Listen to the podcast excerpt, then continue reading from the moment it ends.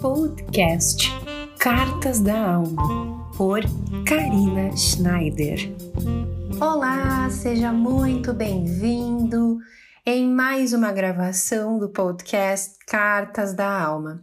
Eu estou muito feliz que você tenha me acompanhado por aqui, seja nos textos que eu tenho disponibilizado, seja por aqui nos podcasts, nessa fala que eu trago né, sobre o assunto da semana e eu espero que você esteja gostando. Eu convido você a entrar nas minhas redes sociais, seja no Instagram, por exemplo, procurando ali por Karina Schneider 22. Você vai encontrar a minha conta e compartilhar comigo um pouquinho das tuas percepções, das tuas é, visões sobre os assuntos que eu tenho comentado aqui.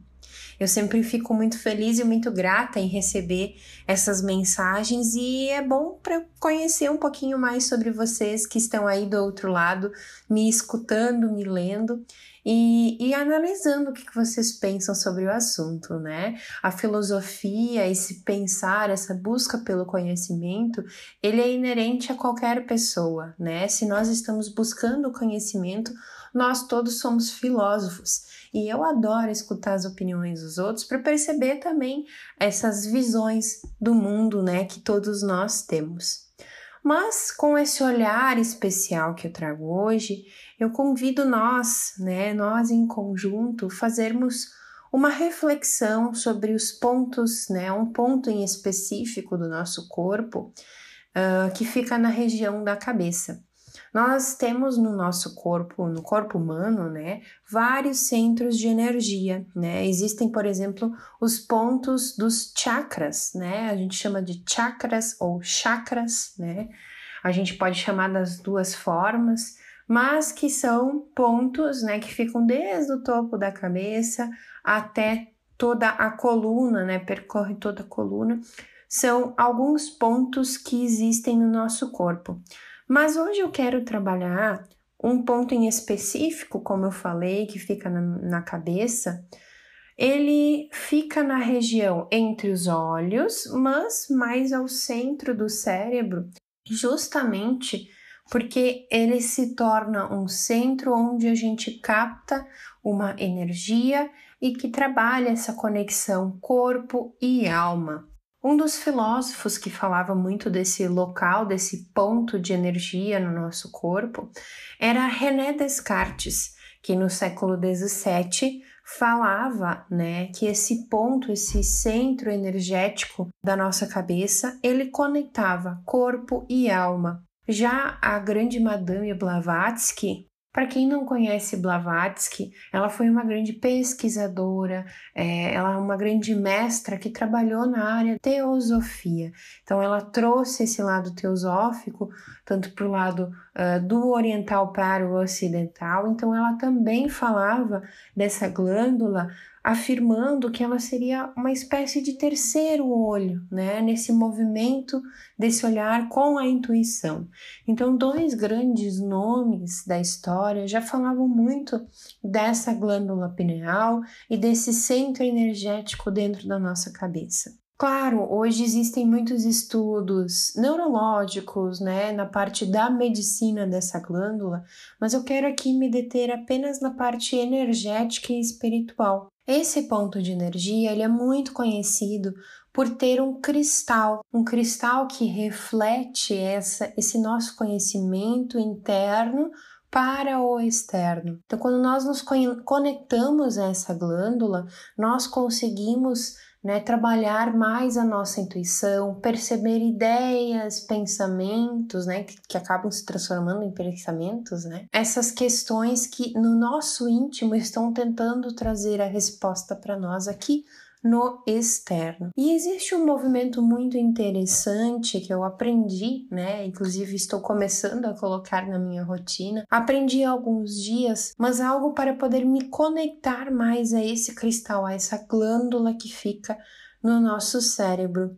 Então aqui eu quero deixar hoje, quero compartilhar uma prática para você se conectar a esse íntimo, a esse movimento interno né, da glândula e assim ter respostas, percepções, coisas que você realmente percebe dentro de você como sendo algo muito íntimo, mas que você precisa trazer ao externo como uma resposta, uma percepção, uma escolha. É fazer esse movimento do dentro para fora. Então, a prática que eu quero deixar aqui, o primeiro passo dela é você reservar, né, deixar do ladinho ali da tua mesa, na mesa de cabeceira, né, antes de dormir, um caderninho, um bloquinho, um papel, algo para você anotar e, claro, um lápis ou uma caneta. Então, esse, esses, essas duas ferramentas vão ser cruciais para sua manhã, né? Vão te trazer aquele movimento da, do anotar aquilo que você vai perceber. Então, na noite anterior, você vai deixar esses dois elementos próximos de você, porque no ponto 2, né, na manhã seguinte, quando você despertar, mesmo que você esteja um pouco sonolento, ainda não, não tenha acordado, né, bem, sempre tem esse movimento, né, do corpo, dos ajustes sendo feitos. Mas aí você vai se sentar na cama, né, para não pegar no sono novamente, você vai se sentar e dentro de cinco minutos, cinco minutos basta, né? Você vai pegar esse caderninho, esse bloquinho, vai pegar seu lápis e vai anotar as percepções que você tem naquele momento. Então ali pode chegar uma música, por exemplo, pode vir alguma palavra, pode chegar algum pensamento, ou até pode surgir uma emoção, algum sentimento nesse momento, a qual você vai tomar nota. Dentro desses cinco minutos você faz essas anotações e você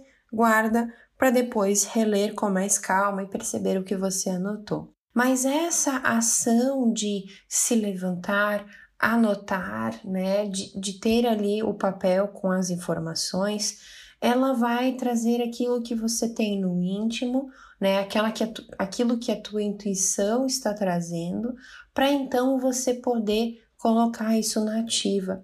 É algo muito prático, muito fácil, né? Você apenas anota aquilo que você vai perceber, mas certamente você vai ter uma conexão muito maior com o seu íntimo. Pela manhã, quando nós despertamos, né, nesse movimento, né, da manhã, a gente ainda não sofreu muita influência né, das nossas emoções, não sofreu influência da, dos eletrônicos, não estivemos conectados muito né, nesse, nesses equipamentos, os pensamentos estão mais leves. Então é um momento em que você mais calmo e com mais atenção plena do seu dia, né? Então, aproveitar apenas cinco minutos desse movimento do despertar para anotar aquilo que você perceber e trazer do teu íntimo para o externo.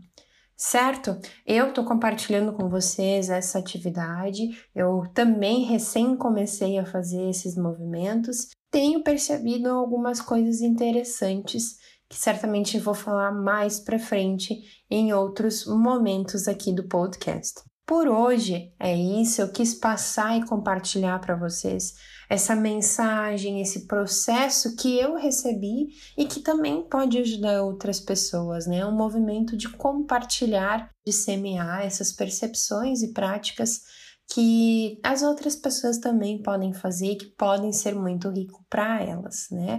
Assim como eu estou fazendo, esses movimentos podem ser cheios de luz, de amor e de informações internas para você também. Espero que tenha gostado. Fica o convite para você compartilhar comigo lá nas redes sociais o que você tem percebido. Me conta se você fez essa prática, se você fez esse movimento, o que você tem percebido. Eu vou adorar compartilhar com vocês essas percepções, tá bom? Uma linda semana para você e até a próxima Cartas da Alma.